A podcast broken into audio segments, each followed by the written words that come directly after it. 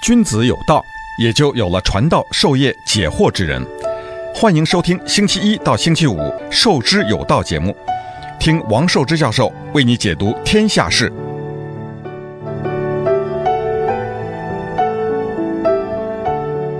欢迎大家来到《授之有道》这个节目。我们呢，这个转眼呢，这个节目已经讲了好几个月了。我们从去年的九月份开始讲起。到现在已经是到元月份了，那么讲了一个季度，再加这个差不多又是到下一个月、下一年了。那这个节目呢，在这整个这个播送的过程、制作的过程里面，呃，都感谢很多的听众的朋友的支持啊，让我们这个节目呢是能够能够持续到现在，并且听的朋友呢也不在少数啊，从大纽约地区到洛杉矶地区，都很多人每天都在听啊。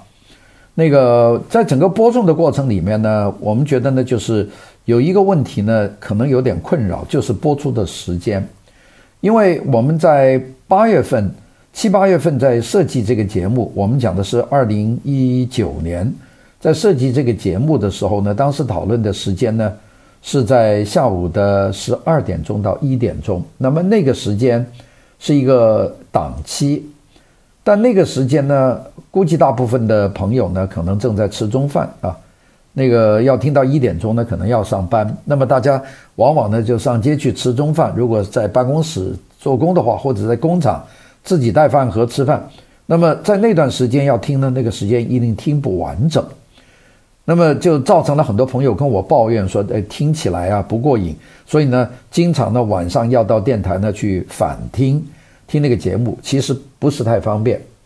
那么经过今年的这个大概有呃从去年的九月份到现在为止的这个反反复复的这个研究啊，那么最后呢，我们决定呢把这个时间就改动了。那从下个月二零二零年的二月份开始，受之有道的国语的节目的时间呢，就会从原来下午的十二点到一点钟就改到。这个晚上的七点钟到八点钟啊，这一点呢，先跟大家说一说。那因为这样呢，大家会方便很多。因为七点钟呢，大家都到家了，那么在吃饭的时候打开收音机呢，就可以听到这个节目。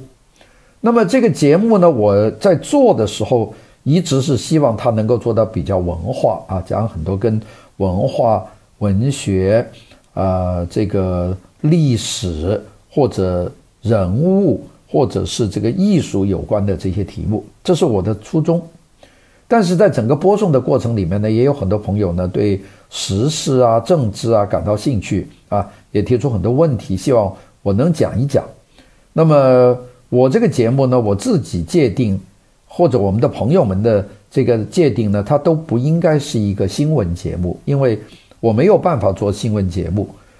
呃，我们另外有很多同事是做新闻节目的啊，我们大概每隔一个钟点的那个开始的时间，还有一个简短的新闻的一个 summary，所以大家听新闻节目呢是不难的，并且呢，如果大家有手机的话，在手机上去找到这些网页上的当日新闻，呃，近日新闻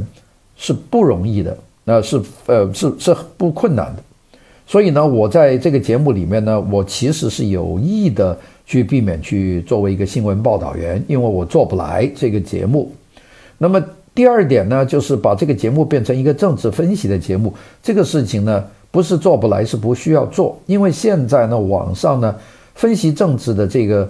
呃各种各样的自媒体啊，多得不得了。那各种不同的观点，各种不同的立场，都变成了有系列。特别如果大家上 YouTube 去看的话，这部分节目的内容就特别多。啊，我觉得我没有必要又去参一份，并且呢，在这方面我也不是专长，所以呢，我还是结合我自己的一个呃学术的特点，所以呢，仅仅是对某一些比较大的新闻的事件做一点分析而已。那么这个就是我说我们在二零二零年节目它的坚持的方向，那还是和我们的初衷差不多，还是以文化、艺术、历史啊，以这些。为主轴来讲，那么当中呢，或者会对某一些比较重大的问题，我们做一点分析，但这个分析呢，它不会是一个常态性的，可能每个礼拜有一次啊，或者一个礼拜重大的时候有两次啊，那要看情况。它的基调呢，它基本上还是一个 culture talk，是一个文化论坛啊。所以这一点和大家讲了，呃，大概就是这么情况。那大家注意，从二月份我们的收听的时间呢，就是晚上七点钟到八点钟，就是在这个受之有道。那么纽约也是本地时间的那个时间。洛杉矶呢，也是本地时间的那个时间啊。当然，大家有些人注意到，我在粤语里面也有这个节目，但粤语的时间呢，呃，就更加不方便听，因为它是下午一点钟到两点钟。那么粤语的节目它会不会改时间？那还没有决定。那么如果决定了，我们再跟大家说；如果没有决定呢，那就请大家委屈一下啊，也是在那个时间听。因为我们听粤语的朋友呢，也占我们听众的总人数，就是华人听众的总人数大概占三分之一啊，或者三分之一强。因为讲粤语的人，除了我们来自广东、香港的这些朋友以外，还有相当多的来自越南和东南亚的，他们也是讲粤语的。所以粤语人口在北美还是一支很大的一支人口，那大概就是这个情况。那么我们不知道我们的旧金山的朋友有没有办法听得到，但是他们可以在网上是听得到我们这个节目的。好，这个就是我们今天做的一个通知吧。这个通知呢，就是告诉大家时间的改变。我在未来的这个二十多天里面，每天的节目我都会提醒大家一下，就是二月份我们的时间就要改变啊。所以呢，希望大家呢就注意收听了。那今天呢，我们要和大家讲的一个主题呢，就是关于美国。和伊朗，如果一旦发生这个擦枪走火，发生打仗，那么这个仗应该怎么打，或者会怎么打，也就是对这个战争的一个估算啊。这个呢，事实上是一个假设。那如果打不起来，那对大部分人说是最好的。但是万一真打起来，这个事情呢，啊，也不可避免。那怎么打法呢？好，我们今天就先讲讲这个两。美国和伊朗的战争的这个估算啊，大概是怎么回事？我们知道，一月三号，美国呢用斩首行动呢打死了伊朗境外最高的军事指挥官，也是这个秘密部队啊圣城旅的旅长，这个叫做 Qasim Soleimani 以后，这个两国走向这个兵戎相见的这个话题呢越来越热。那当然，我们看这个吃瓜朋友啊，有一些人呢。是很想打仗的哈，老是说最好打，打得好看。那么至于站在哪一边呢？那，各种都有啊，有呃，如果在大陆的这个网站上见到的大部分是站在伊朗一边，那就恨不得啊，就是能够遵循伊朗的说法，把这个美国人把他灭了。这个是。比较多见的一个说法，是不是大家民众都这么站在伊朗一边？我不知道哈。但是呢，要是从这个大陆的这些网站上所看到的这种呃同仇敌忾的这种呃民族情绪来看呢，是希望呢这伊朗呢能够动手把美国灭了啊。这个是一个。那个在西方呢，其实上就比较分裂啊。我们的西方整个来说呢，从西方的政治格局来说呢，西方的主要国家是都站在美国一方面。那英国就不用说了，英国不但是同意，并且英国的核潜艇已经到达了这个阿拉伯海啊，已经到达了这个呃接近波斯湾地区了啊，并且呢已经得到命令，是接受美国中央指挥部的指挥，是可以发动这个巡航导弹的袭击的。那法国的总统呢也是都是支持了美国方面，在这个方面呢，这个西方国家跟美国站得很挺一致。虽然呢西方国家大部分的呢。还是说要克制、克制再克制，特别是那个最偏左的德国的默克尔政府，那就只是说克制，就没有说西德要参与。那西德一直呢是采取一种极为克制的态度，因为西德考虑他们最主要的还是他们的经济的收益。但整整体来说，这个西方站在美国的一边呢，在伊朗问题上已经是完全无疑了，大家都看得清楚。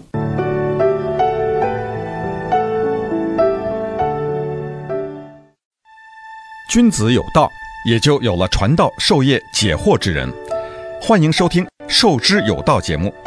听王寿之教授为你解读天下事。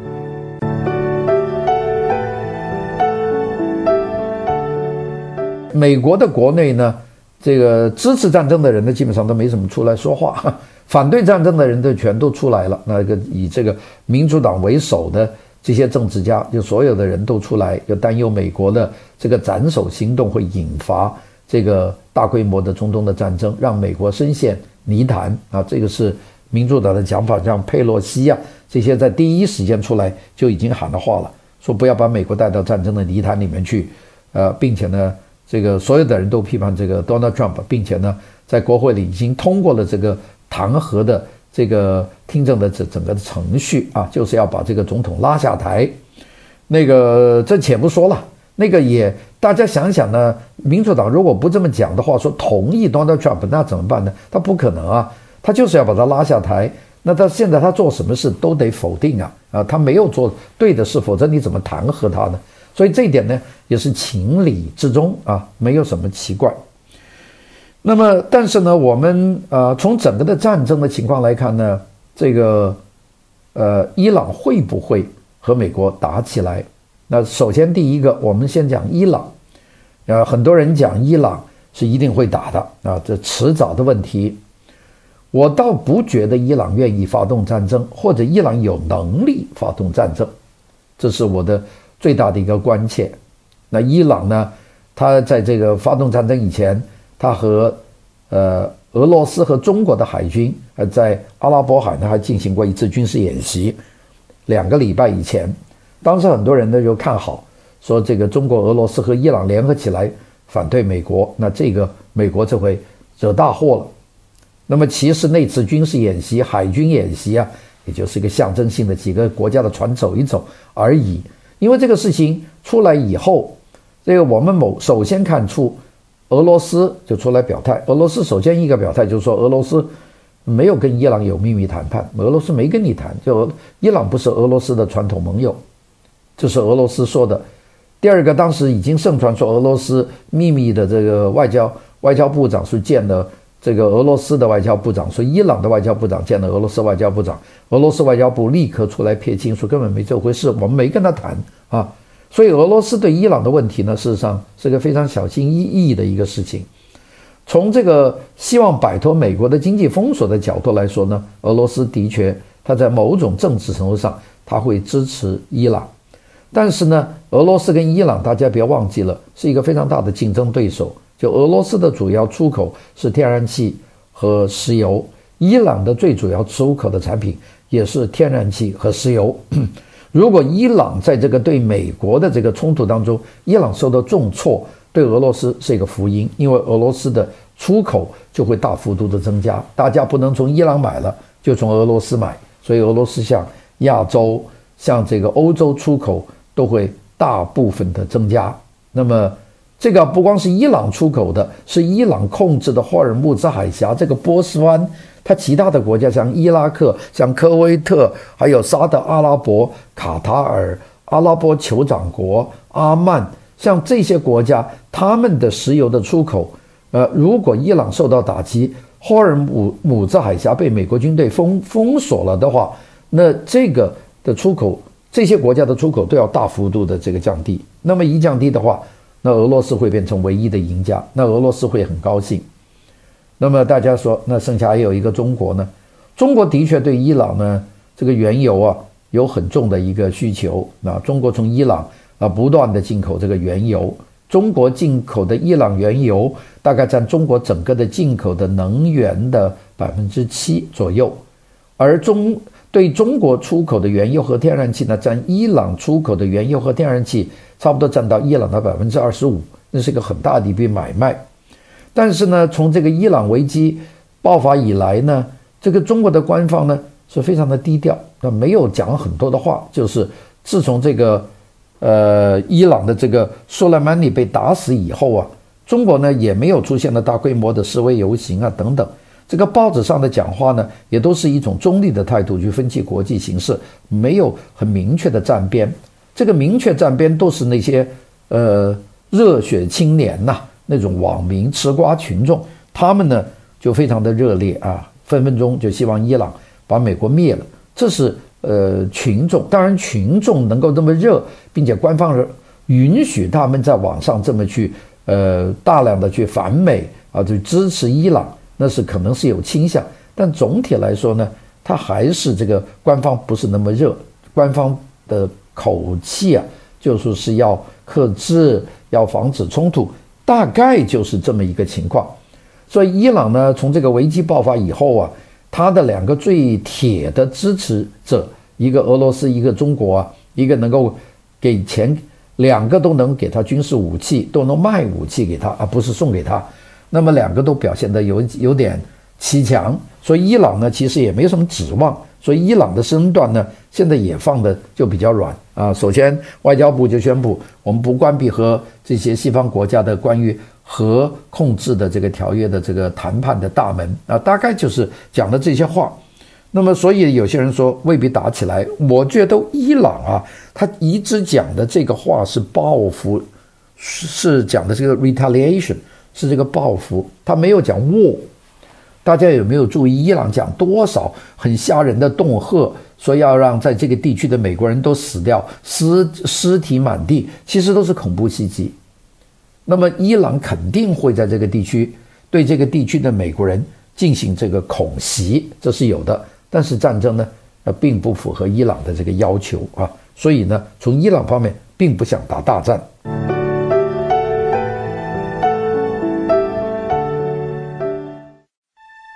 君子有道，也就有了传道授业解惑之人。欢迎收听《授之有道》节目，听王寿之教授为你解读天下事。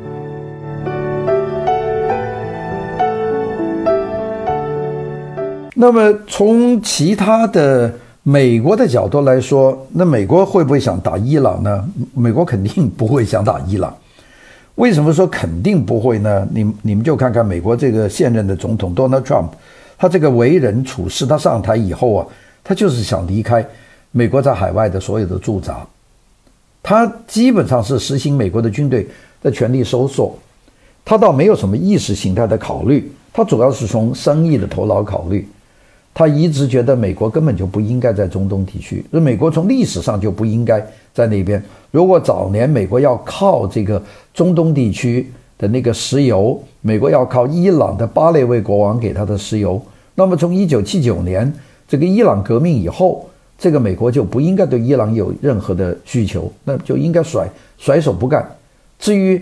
从他的深处来讲，我觉得伊朗和伊拉克的战争，这美国都应不应该帮忙？就让他们两个自己打死就好了。这干嘛去帮忙呢？帮忙让他们平了战争，这个就搞出大事情来了。他是属于一个很实用主义的这么一个人，就说美国就想走，所以现在美国在这个地区的军队的人数是大幅度减减少。大家说这一次斩首行动以后，美国增加了一些部队，这些部队呢，有些是从科威特调过去的，呃，没有改变这个地区的这个纯兵的这个比例，也就是说从科威特把这个特种部队把它调到这个巴格达。到巴格达呢，去增援巴格达的大使馆的保卫。另外呢，派了这个六十二的八十二空降师的一个营一个特种营，呃，到了这个巴格达地区，到那里主要是抓捕那个右翼的民兵的那些领导人和伊朗的军事顾问，把他们抓到以后，因为你们策动了对美国大使馆的包围和轰炸，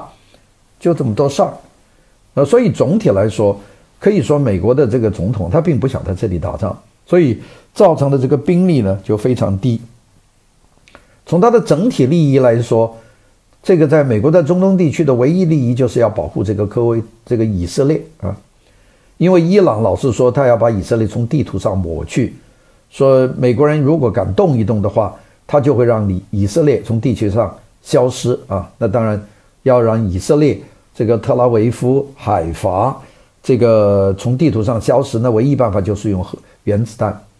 那么大家想想，伊斯这个德黑兰用原子弹把以色列的城市把它灭掉了，那估计以色列也能够原用原子弹让德黑兰的主要城市从地图上消失，那就是地区的灾难，美国也不会这个袖手旁观呐。所以伊朗那个话呢，就叫恫吓啊，也就是拿话来吓人，敢不敢做呢？我估计他没那个胆量。当然，以色列呢也做了全副的戒戒备。其实，在这个过程里面，以色列呢是最难做的，因为以色列呢有能力打，但是以色列太小，所以以色列在整个伊拉克战争里面，以色列都没有动手。这个包括伊拉克发射导弹去炸这个以色列的城市，以色列都没回手啊。所以那个就是美国跟以色列说，你不能回手，你回手我就没话说了。所以以色列一直没有回手，在整个叙利亚过程里面，以色列也没有动手。以色列是最近是由于那个伊朗派了大量的军事顾问跑到叙利亚，在叙利亚和以色列的边境建立了很多的这个导弹基地，那么以色列是忍无可忍。就派这个飞机呢，就精准打击，就把这些导弹基地把它摧毁了。那么还包括这个珍珠党对以色列的这个的火箭弹的这个袭击。那么袭击多了，以色列也觉得头疼，所以以色列进行精确的制导的打击，把这些火箭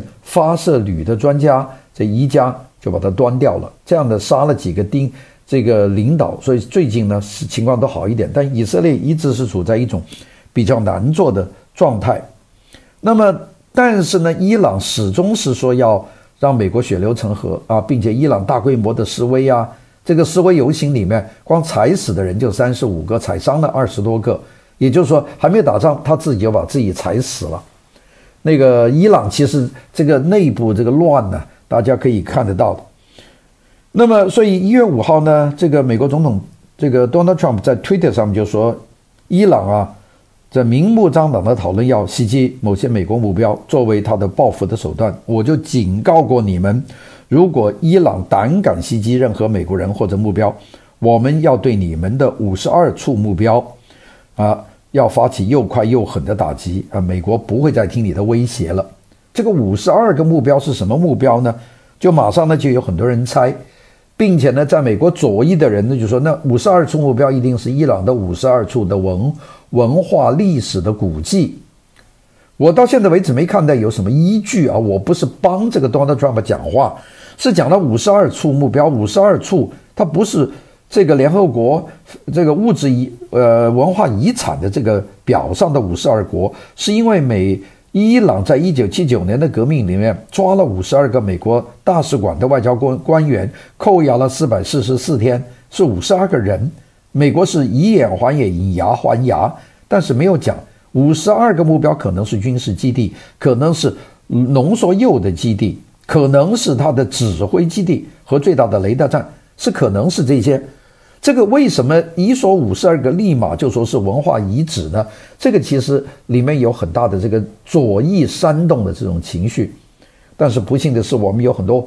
这个网民啊，很相信啊。当《纽约时报》一说这个五个二五十二处可能是它最重要的这些文化遗迹的遗址的话啊，很多人就在开始骂这个 Donald Trump。我我现在觉得这个逻辑上面总是有问题。那他只要一做什么，然后所有的事情都朝最坏的方向指，然后出来的结果呢，它不是这样的，老是不是这样的。那这个这个没有办法。现在的这个媒体啊，和现在这个整个这个左翼的运动啊，大概就是这样。那在美国呢，我们倒问题不大，因为大家都知道。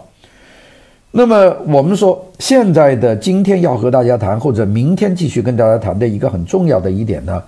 就是到底美国他会不会擦枪走火，就和这个伊朗打起来了？这个我们不能排除这个可能性。当然，这两方面战争绝对不会是伊拉克战争的结果。伊拉克战争就是古典式的战争，那就是 classical war。那个战争就是坦克车冲到城里，把这个城市占了，挂上换上旗啊，这个就推翻了这个政权，这就叫古典战争。美国不可能是。用这个战争去打伊朗，伊朗是不可能打美国，这肯定了。大家说伊朗肯定派呃用长程导弹打美国的国内目标，伊朗恐怕连做到这一点都不容易，除非俄罗斯和中国给他这样的导弹，而这两个国家都不会给他这样的导弹。因为这样搞的话，那事儿就惹大了。那么按照伊朗来说，他现在能够打击的用他的中程导弹，那就是打他周边的国家，特别是打沙特阿拉伯啊啊，打这个。这一个地区的美国的军事基地啊，特别是在阿拉伯酋长国啊，在卡塔尔啊，在沙特阿拉伯，在科威特的美国军事基地啊，还有在阿富汗的美国军事基地，他可能朝这几个地方打的可能性是比较高。但是如果真是打了美国，比方说他发射导弹打了美国的第五舰队的军舰，那美国会怎么办呢？美国是定点的清除。斩首行动，还是美国派大军呢去搞定伊朗呢？所以这个就变成了我们今天所要估算的这个题目。这个题目呢，我们估计今天一天呢，这真讲不完。我们大概要用两天的时间和大家来讲这个题目，但这个题目呢，我会觉得是非常有意义的。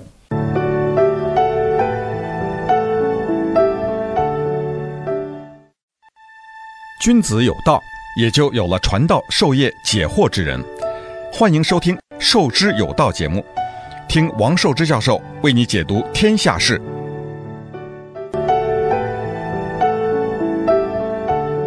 首先，我们就算一个账：美国如果要打这一仗，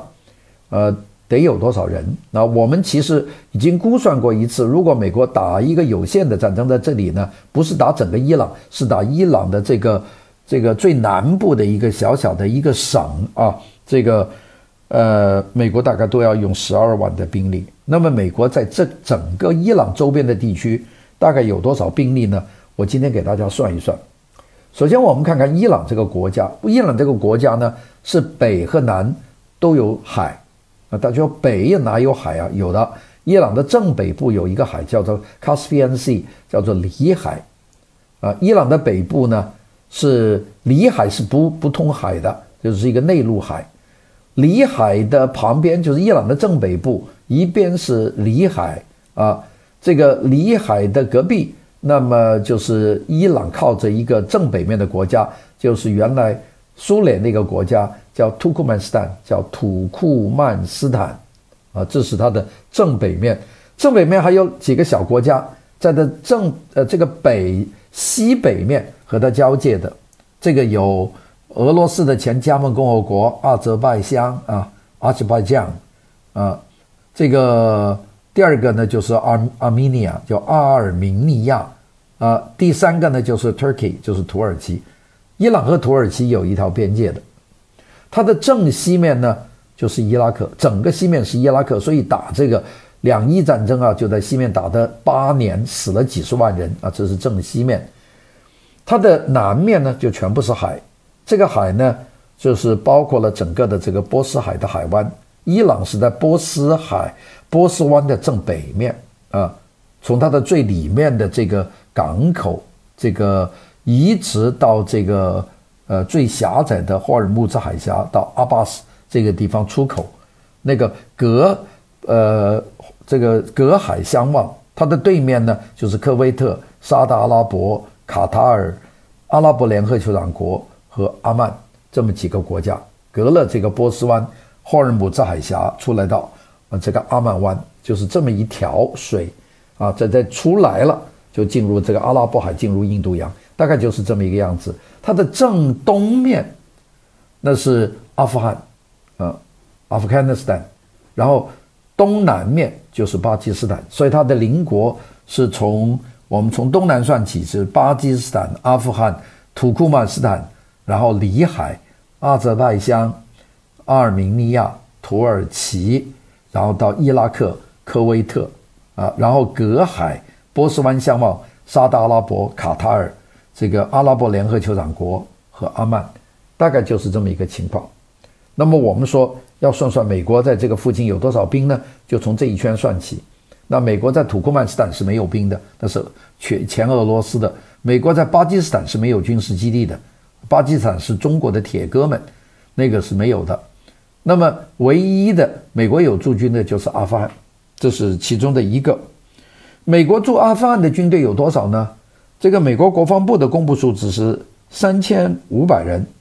实际的数字呢，我们估计是一万两千人，比实际数字略高。这些部队呢，散布在阿富汗的各地，主要的目的呢，就是维持稳定啊。所以这些军队，这个一万二千人驻阿富汗，不是说动就能动的。这些部队呢，他都粘在了阿富汗。如果能够不动的话，那个能够不需要在那里的话，我估计 Donald Trump 说话就走，因为阿富汗跟美国实在是没什么关系。这个。Donald Trump 就认为这个搞阿富汗呢，基本上是错的哈。他其实认为搞伊拉克都是错的，那就是根本就不应该花这么多钱啊，就不要打仗。他这个省钱的一个人呐。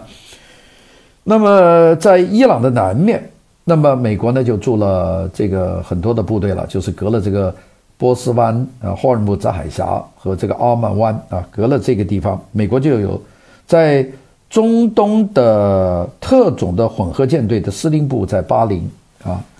这个是第一个。在巴林呢，美国呢是有一有一个叫中东的联合舰队，那当然是以第五舰队为领导的这个这个中东的联合舰队在巴林，在巴林啊，在这么一个地方，那么。也是美国的这个一个是最前沿的基地，这个所以在美国真正的前沿基地是到巴林。其实巴林呢还离开伊朗有一段路的，但是美国呢它不能够把它的基地放得太近，比方说欧曼，呃对着伊朗的这个正对面这个班达阿巴斯，这个就太近了，所以美国呢是把它放在巴林，放在巴林啊，它的这个呃前前沿的这个海军的基地。另外呢，在这个正过这个伊朗的霍尔木海海峡对面的，就是阿拉伯酋长国。我们有很多人去啊，大家经常去迪拜，迪拜就是阿拉伯酋长国的城市，就很多人去阿拉伯酋长国。阿拉伯酋长国这个整个国家驻军有一个很大的空军基地，叫做图夫拉空军基地。在这个图夫拉空军基地里面，美国的驻军呢是比较多的，有多少呢？美国在图夫拉空军基地。这个驻军呢，大概是两千人左右，主要是侦察机、空军的，还有这个战斗机的这个换班啊，这个一共两千人。那我们再讲了这个巴林的美国的中东特混舰队司令部，在巴林的前沿基地一基地，二零一九年驻军是五千八百九十四人，在巴林的这个美国空军的这个换防的基地是两千人，另外在沙特阿拉伯。有这个朱拜勒海军基地和这个图赫兰空军基地，那么加起来两个基地是五千人。美国在科威特在海湾战争时时间最多的人数是十三万人，到二零一八年已经降到了一万人。另外，再在卡塔尔，美国的呃中央司令部，呃和他所属的空军前沿指挥所，美国空军的第六零九航空航天作战中心。空军的三七九远征联军大概有一万人在卡塔尔，但是这一万人呢，就在我讲话的这个时候，已经部分搬到了科威特，也就是美国中央司令部现在搬到科威特去了，就不在巴林了。所以这一万人呢是没有平衡的。那么除此以外呢，在南部的印度洋上的迪戈加西亚这个这个一个岛上的基地，有美国太平洋空军的第一特遣部队。那么。所以呢，如果在这些地方所有的美国军队要来参加的话，那么也还包括在伊拉克美国的一些军事基地，大概有几千名美国士兵，大概四五千人可以参加。那么估计在伊拉克目前的美国驻军大概六千多人，如果加上现在刚刚补充的新兵员，也不到一万人，再加上美国海军的杜鲁门号航空母舰的打击大队。加上击杀旗山号的两栖登陆舰队作战群，加起来四千五百人。另外，卡塔尔空军基地的一个爱国者的 PAC 三地空导弹联合第二十远征轰炸中队几千人，所以美国充其量在这个地区七万人。那美国要打一场稍微能够有点意义的战争，在这里需要多少人呢？十二万人。所以美国在这里根本人就不够，这些人还不能动。那这是今天讲的内容，大家可能听得有些味道了。我们明天早上继续再讲，谢谢大家。我特别讲讲这个节目呢，二月份要改到这个傍晚的七点钟到八点钟啊，就是十九点到二十点。好的，谢谢大家收听，受之有道，拜拜。